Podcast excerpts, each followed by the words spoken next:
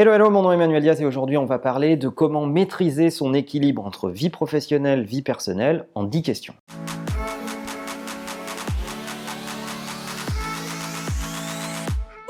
C'est quelque chose qui revient souvent, quelle que soit la taille des, des business que l'on dirige, chez les patrons de toutes petites entreprises ou chez des grands patrons qui gèrent des très grosses boîtes. La question de l'équilibre entre sa vie professionnelle et sa vie personnelle est euh, un sujet essentiel. C'est d'ailleurs un segment de littérature à part entière chez euh, des chercheurs, chez des anthropologues. Il y a plein de gens qui euh, font des recherches sur ces questions-là. Et je me suis intéressé à ce sujet parce que je pense que ça correspond à, beaucoup de nos préoccupations dès, lors qu'on a des vies un peu actives. Ça fait partie aussi euh, des sujets sur lesquels on est souvent interrogé, comment on gère son temps, comment on gère son équilibre entre sa vie professionnelle et sa vie privée. J'ai essayé de réunir les dix questions clés qui reviennent le plus souvent. La première, c'est est-ce que je suis heureux? C'est la question de base, mais euh, au final, au fond de vous, vous savez si c'est plutôt oui ou plutôt non. Alors ne cherchez pas à répondre dans l'absolu un grand oui ou un grand non, parce qu'on n'est jamais, j'imagine, pleinement heureux euh, pendant très longtemps ou pleinement malheureux pendant très longtemps.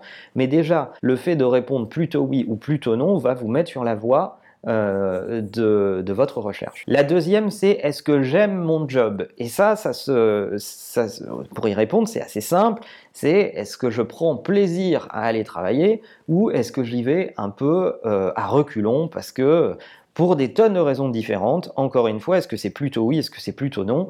Euh, vous, vous, dites, euh, bon ben non, là ça fait euh, je sais pas combien de temps que j'y vais à reculons. La troisième question, c'est est-ce que je me sens bien? Alors dans est-ce que je me sens bien, il y a son rapport aux autres, donc son rapport aux autres dans sa vie, son rapport aux autres euh, dans le travail, mais il y a la question du rapport avec soi. Est-ce que je me sens bien dans ma peau? Est-ce que euh, j'ai de l'estime pour moi? Est-ce que je me sens au contraire euh, encombré, pas bien? Est-ce qu'il faut que je me mette au sport? Bon bref, est-ce que je me sens bien au global? La quatrième question, parce qu'on est construit ainsi, c'est est-ce que j'apprends des choses tous les jours. Est-ce que ma soif de connaissance, euh, ma soif de curiosité euh, est euh, rassasiée chaque jour un petit peu plus? Et si on apprend des choses régulièrement, on a beaucoup plus de chances d'être épanoui et de se sentir mieux dans son rapport à sa vie privée ou à son boulot. Cinquième question, et on en parlait il n'y a pas longtemps sur la chaîne dans un autre épisode, c'est où est-ce que j'en suis dans ma carrière? Est-ce que je sais me positionner dans ma carrière?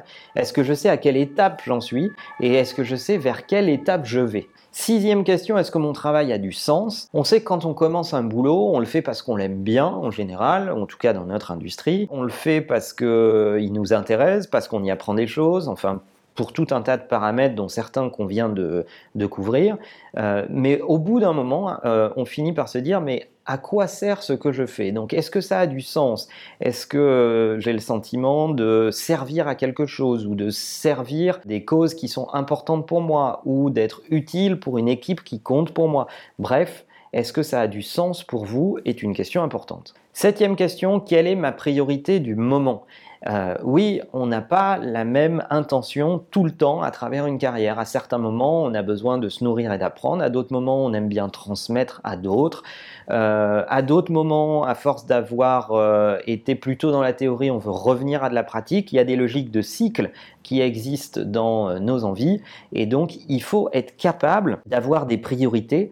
Et parce qu'une personne sans priorité, c'est finalement une personne sans projet. Et donc, il faut être capable de connaître ses priorités du moment. Huitième question, comment faire en sorte que cette priorité soit adressée le plus vite possible? Donc, comment vous aménagez votre quotidien pour faire en sorte que cette priorité soit vraiment mise en œuvre vite.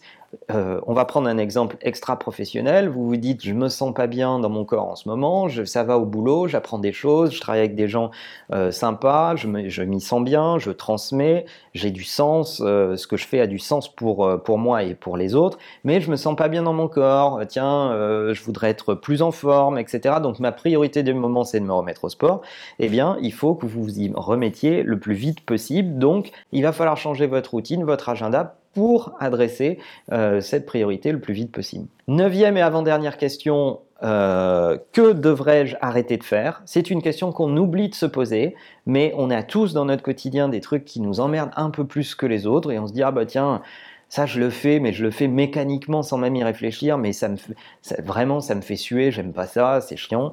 Euh, eh bien, se poser cette question va vous permettre de euh, vous demander si vous pouvez automatiser ces tâches-là ou si vous pouvez les déléguer ou trouver une organisation personnelle qui vous débarrasse de ces tâches-là. Et en fait, c'est en ne se posant pas cette question qu'on s'enferme dans la routine et ce sont des routines négatives, des routines qui vous tirent vers le bas et euh, qui finissent par euh, vous emmener vers un cycle plutôt négatif. Et enfin, dixième et dernière question, comment aider une personne de votre entourage aujourd'hui Bien oui, aider les autres, euh, ça compte beaucoup parce que pour recevoir, il faut d'abord donner. Même si vous n'avez pas de reconnaissance de la personne que vous avez aidée, vous serez déjà paybacké à partir du moment où vous-même vous aurez aidé quelqu'un parce que c'est déjà satisfaisant en soi que de contribuer au projet de quelqu'un, que de lui simplifier la vie, que de lui donner un coup de main, que de lui permettre d'éviter une erreur. C'est déjà une source de satisfaction. Pour vous faire cette synthèse des 10 questions, j'ai lu pas mal de bouquins, j'ai lu des des études publiées euh, côté euh, Harvard, des articles sur Medium, etc. Bon, il y avait plein de sources, tant et si bien que c'est difficile de vous réunir toutes les sources ici, mais j'ai essayé de vous faire la synthèse des 10 questions clés qui reviennent le plus souvent chez les gens qui ont étudié ces questions. Si vous avez envie de creuser ces sujets, n'hésitez pas à poser un commentaire. Si vous êtes déjà posez ces questions vous-même et que vous avez trouvé des choses qui vous ont aidé dans ce cheminement, n'hésitez pas à contribuer dans les commentaires euh, pour euh, aider la communauté à avancer sur ces questions. Et puis en attendant, n'oubliez pas que la meilleure façon de marcher, c'est de vous abonner. À bientôt.